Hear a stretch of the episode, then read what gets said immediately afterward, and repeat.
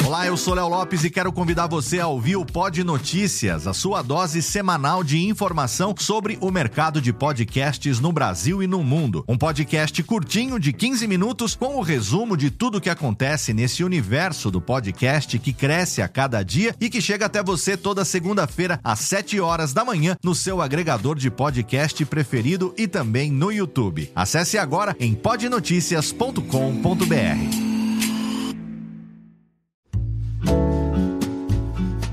Marsupial Editora e Radiofobia Podcast Multimídia apresentam Reflexões sobre o podcast. Episódio 9 Alguns Papos de Gordo. Por Eduardo Sales Filho.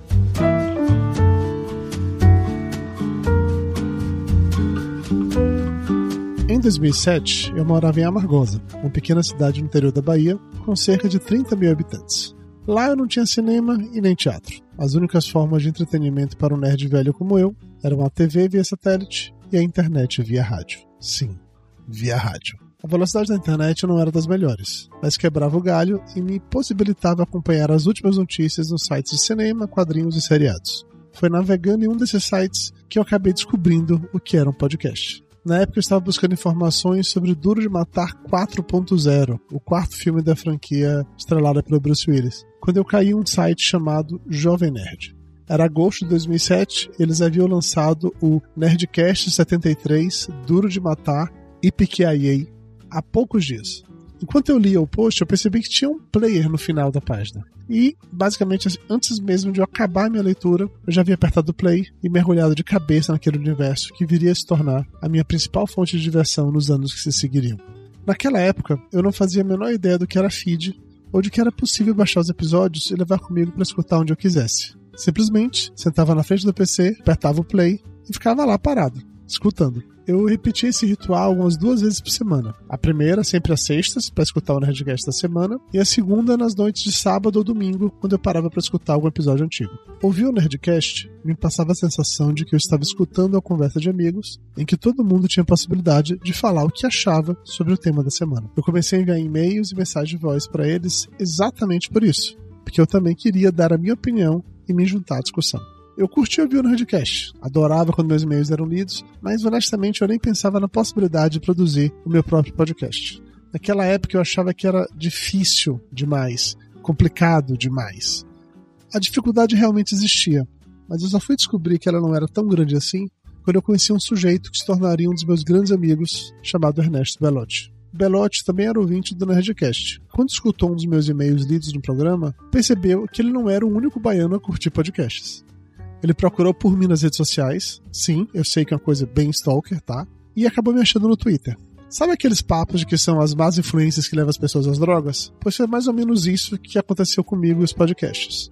Até conhecer Belotti, eu não sabia que existiam outros podcasts no Brasil. Foi ele que me apresentou o Rapadura Cast, Monacast, Escriba Café, Filecast, Café Brasil, Guanacast, entre inúmeros outros. Eu mal havia acabado a minha maratona do Nerdcast e agora tinha trocentos programas novos para escutar. Foi quando eu descobri que a Podosfera Nacional era tão grande assim que eu finalmente resolvi perder o medo e decidi criar o meu próprio podcast. Eu comprei um headset baratinho, fiz download do Audacity e Belotti me passou as primeiras dicas de edição. O meu primeiro podcast se chamaria Lá Ele e seria feito em parceria com mais três amigos baianos: Belotti, que eu já comentei aqui, Laerte Yamazaki e Roberto Câmara Júnior. Nós gravamos um episódio piloto que Belotti demorou quase dois meses para editar. Apesar do programa ter ficado bem divertido, esse projeto meio que morreu antes mesmo de nascer. O meu segundo podcast se chamaria MorsaCast e faria parte de um portal de cultura nerd chamado Mundo Morsa. Ele tinha nome, URL, vinhetas e uma lista de temas definidos, mas nenhum episódio chegou de fato a ser gravado. Essa, esses planos que jamais saem da gaveta. Era então já o segundo semestre de 2008, e além dos meus projetos de podcast, eu tinha um blog criado um ano antes para falar sobre a minha cirurgia de redução de estômago. O contrapeso era um projeto pessoal e estava com seus dias contados, porque eu sabia que mais cedo ou mais tarde o assunto tratado ali chegaria ao fim. Não sei se resolvi criar um podcast para contrapeso porque eu estava entediado ou se simplesmente queria praticar mais antes de começar o meu verdadeiro projeto, que seria o MossaCast. Chamei então um grupo de amigos que não fazia a menor ideia do que era um podcast e assim gravamos o primeiro episódio do Papo de Gordo. O Papo de Gordo 01 Infância de Peso foi publicado em 15 de setembro de 2008. Tinha menos de 20 minutos. Eu tinha decidido fazer programas curtos que achava que ninguém teria paciência para nos ouvir falando por mais de meia hora. Curiosamente, antes mesmo de chegarmos ao episódio 10, a duração média do Papo de Gordo já era de mais de uma hora. Como o Contrapeso era meu blog pessoal, a ideia era que o Papo de Gordo também o fosse. Eu seria o único integrante fixo no elenco e receberia convidados diferentes em cada episódio. Mas ao final da primeira gravação, já estava claro que isso não iria acontecer. Dudu Salles, Mayra Moraes, Lúcio Luiz e Flávio Soares formaram uma equipe que funcionava muito bem. Com a chegada de Conrad Pixler no episódio 5 e Dr. Tapioca no episódio 9, o primeiro time do Papo de Gordo estava montado. Apesar de eu ser o único do grupo que conhecia todos os outros pessoalmente, isso não impediu os laços de amizade que surgiram e ou se fortaleceram durante as gravações. As amizades também surgiram fora do Papo de Gordo. Nós não tínhamos nem cinco episódios publicados quando fomos convidados pelo pessoal do Filecast para participar da segunda edição do JabaCast. Juntamente com Eduardo Moreira, que na época tinha o podcast do Eduardo Moreira, com Ernesto Belotti, aquele mesmo Stalker maldito, que na época lançava o Das Antigas Skatecast, os nerds do Nerd Express e os bêbados do Depois das 11. A turma do Filecast montou um programa onde vários podcasters se apresentavam e compartilhavam suas audiências. Naquele grupo, o Papo de Gordo era o podcast mais recente e com menos ouvintes mas ainda assim, todos toparam compartilhar suas audiências com a gente. A ideia de ajuda mútua do Jabacast era muito boa e serviu não apenas para tornar o Papo de Gordo mais conhecido, mas também para transformar todos os envolvidos na gravação em bons amigos. A amizade forjada no Jabacast se fortaleceu através de participações nos podcasts dos outros, e principalmente pelos longos papos madrugada dentro. Foi uma dessas conversas que surgiu o meu quarto podcast, o spin-off.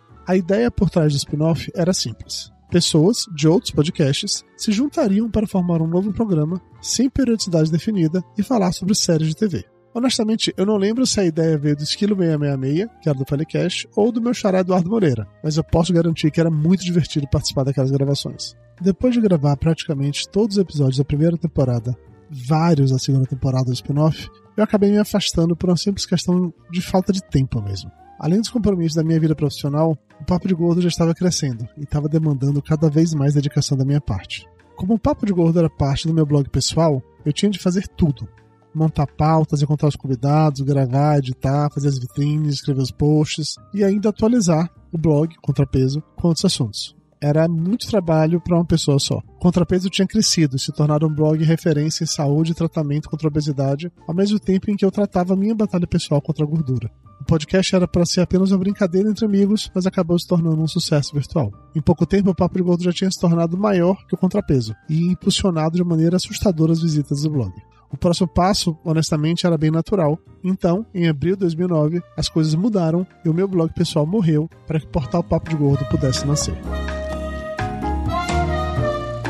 Longe dos limites impostos pelo formato pessoal do contrapeso, o novo Papo de Gordo mesclava informação, diversão, dicas para uma vida mais saudável e muito bom humor. Com a ajuda de Mayra, Lúcio, Flávio e Tapioca, o site passou a ter atualizações diárias e cresceu rapidamente. Paralela a essa mudança no Papo de Gordo, eu acabei lançando o meu quinto podcast. O Metacast nasceu depois da Campus Party de 2009. Infelizmente eu não estava no evento, mas vários amigos podcasts estiveram lá e gravaram um programa especial falando sobre podcasts e a podosfera de modo geral. Eu achei aquele episódio fantástico. Antes mesmo de acabar de escutar o programa, eu já sabia que queria fazer um podcast sobre podcasts. Juntei-me ao Pablo de Assis, do Nerd Express, e no final de março de 2009 lançamos o primeiro episódio do Metacast. O Metacast tinha vários objetivos e acho que, modéstia à parte, todos foram alcançados. Além de discutir a podosfera, nós divulgávamos diversos podcasts novos. Em todos os episódios, a gente sempre indicava dois programas diferentes. Além disso, a gente dava dicas de como melhorar ou criar o seu próprio podcast.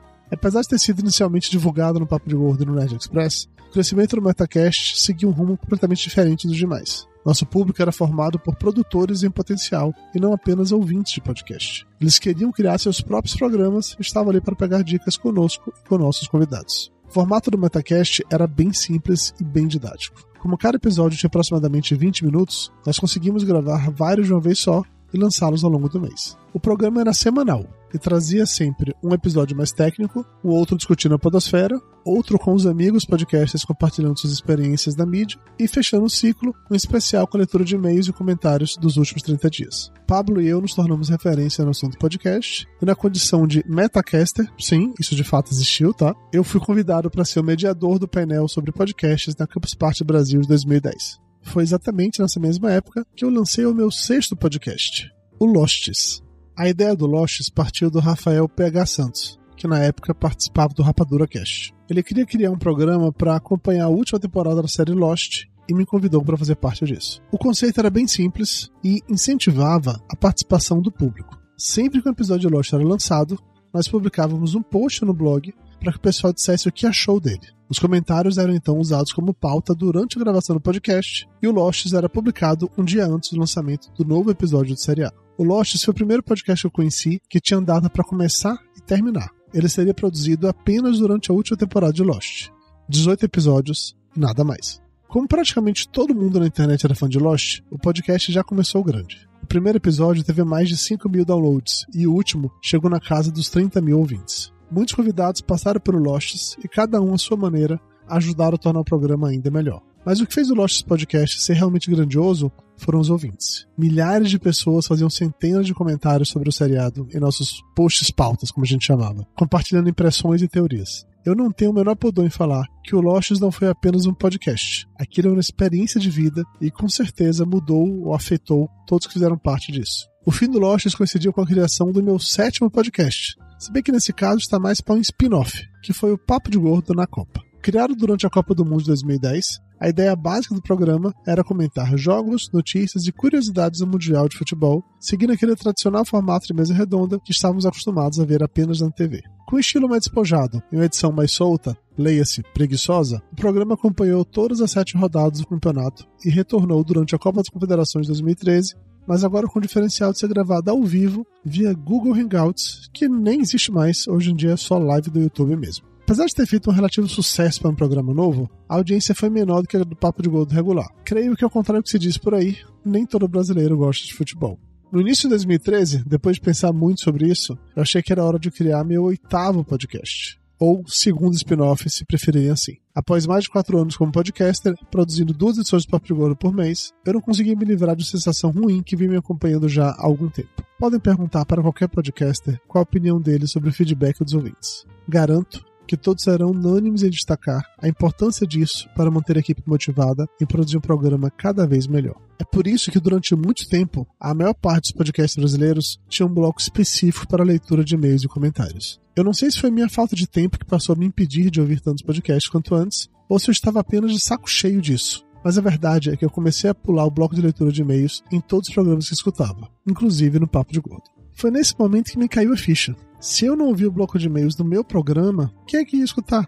A fórmula de um podcast com bloco de e-mails de até 20 minutos logo depois da abertura já não funcionava mais para mim. Eu queria dar a voz a mais ouvintes, mas ao mesmo tempo eu também queria agradar aqueles que, assim como eu, pulavam essa parte dos episódios. Foi dessa forma que nasceu o Papo de Gordo Café. Assim como o Papo de Gordo na Copa, esse programa teria uma edição mais solta, leia-se preguiçosa, mas serviria como continuidade dos episódios regulares. A ideia era bem simples. O novo podcast seria lançado no dia 10 de cada mês para ler e discutir os e-mails e comentários recebidos nos últimos dois podcasts. O diferencial aqui é que pela primeira vez faríamos isso ao vivo. Na época escolhemos o Google Hangout como ferramenta para fazer essas transmissões, começamos alguns testes. Depois que a parte técnica estava definida, era hora de pensar no formato. Isso tem uma coisa que eu aprendi depois de tanto tempo fazendo e ouvindo podcast, é que o programa precisa começar bem e terminar bem. Se o miolo ficar um pouco monótono ou sem graça, os ouvintes tendem a perdoar e continuar escutando. Para tentar deixar o Papo de Gordo Café mais atraente para o público geral, resolvemos dividir o programa em blocos. Todo podcast teria uma abertura com aquele jeitinho Papo de Gordo de ser, seguido por um quadro novo, onde comentaríamos com muito humor alguma notícia relacionada com o universo gordo, e só depois disso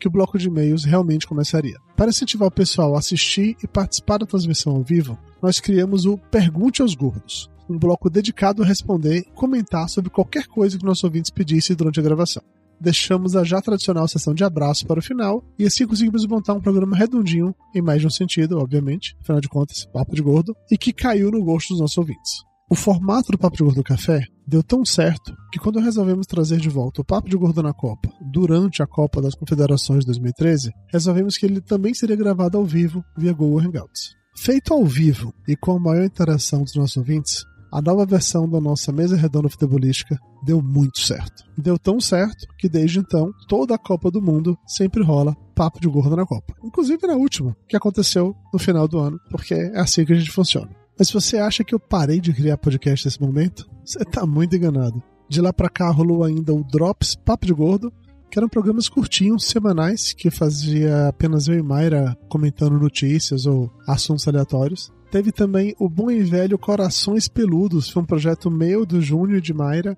para comentar sobre filmes e séries. Eu queria muito espaço para fazer isso, desde lá do spin-off tinha essa vontade de falar sobre cultura pop de maneira mais frequente. Corações Peludos me possibilitou esse negócio. Foi uma experiência muito legal de fazer, com toda certeza. E mais recentemente, o Papo Gordo na quarentena. Na hora que a quarentena estourou, naquele momento que o Papo Gordo já estava no, no hiato, parecia que não ia acabar, que não ia voltar nunca mais.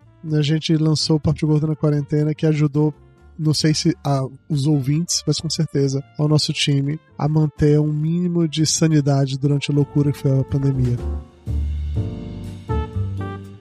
15 anos se passaram desde a criação do Papo de Gordo. E, obviamente, o programa mudou muito ao longo desse tempo. Apesar da gente manter o mesmo grupo central, diversos convidados apareceram no podcast. Alguns se tornaram figurinhas carimbadas. Caso de Belote, Ricardo Ferro, PH Santos, Jabu. Outros acabaram sendo integrados à equipe. Caso do Júnior e Dael Balena. Foi tanta gente participando do Papo de Gordo que na época criamos um prêmio para eleger os melhores convidados de cada ano. A disputa sempre foi muito acirrada e rendia boas risadas nas redes sociais, com os amigos podcasters provocando uns aos outros enquanto pediam votos. Amigos podcasters. Eu realmente gosto dessa expressão. Eu não vou dizer que resolvi criar um podcast que eu precisava de amigos, mas a verdade é que acabei conhecendo muita gente boa graças ao Papo de Gordo. Seja recebendo pessoas em meu podcast ou participando dos programas de terceiros, eu fiz amigos que carregarei para o resto da minha vida. Acabei descobrindo que a Podosfera é um ótimo lugar para conhecer gente nova. A minha paixão pela mídia podcast me trouxe inclusive a fama de arroz de festa da Podosfera ou Rice Guy, por conta das minhas sucessivas participações em programas diferentes. Diz a lenda que eu aceito participar até para falar de assuntos que eu não conheço, como o seriado Chaves, por exemplo. A fama de Guy é merecida, mas existem bons motivos para isso. Três, para ser exato. O primeiro, provavelmente o mais importante, é que eu adoro gravar.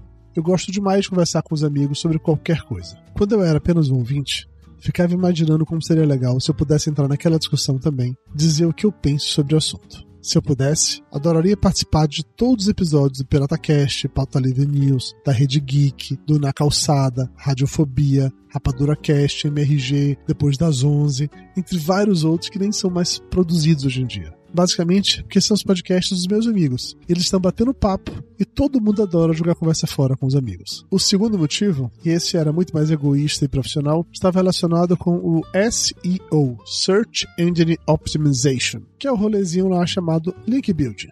Para resumir, de forma bem simples, Quanto mais links o seu site recebe, mais o Google te ama e melhor a sua posição dos resultados de busca. Então, sempre que eu participo de um podcast, eu estou conseguindo um link novo em folha para o Papo de Gordo, ao mesmo passo que compartilho o link de volta para o podcast em que fui convidado. SEO bem feito, agregando valor para os dois sites. Já o terceiro motivo pode ser interpretado erroneamente, muita gente me achar metido a besta, alguma coisa assim. Mas Vamos lá, vamos lá ser cancelado, tá valendo. Eu debutei na Podosfera com o já citado JabaCast, uma iniciativa muito legal do Jabu e do Esquilo. O JabaCast é uma ideia fantástica, mas que não funciona se for usada toda hora.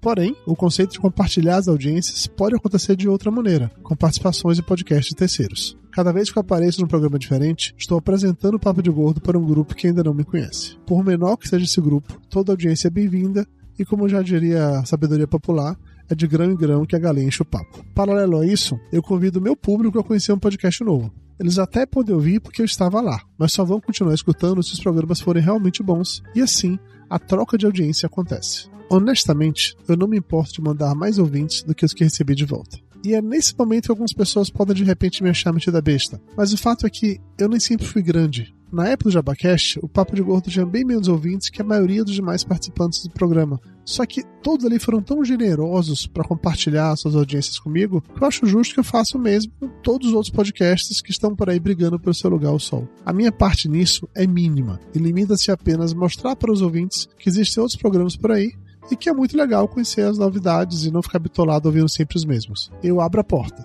mas a pessoa só entra se gostar do que estiver lá dentro. Muita gente pode não entender isso, mas eu encaro a Podosfera quase como uma rede social. São pessoas diferentes compartilhando histórias e conhecimentos distintos, mas com interesse em comum, tornar a mídia podcast cada vez mais conhecida. Isso no meio desse processo ainda der para fazer novos amigos?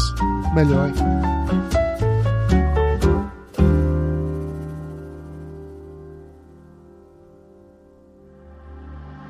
Este podcast foi publicado pela Radiofobia Podcast Network. Acesse radiofobia.com.br barra podcast para conhecer e ouvir todos os nossos programas. Ou assine no seu agregador de podcast preferido. Esperamos você no próximo episódio.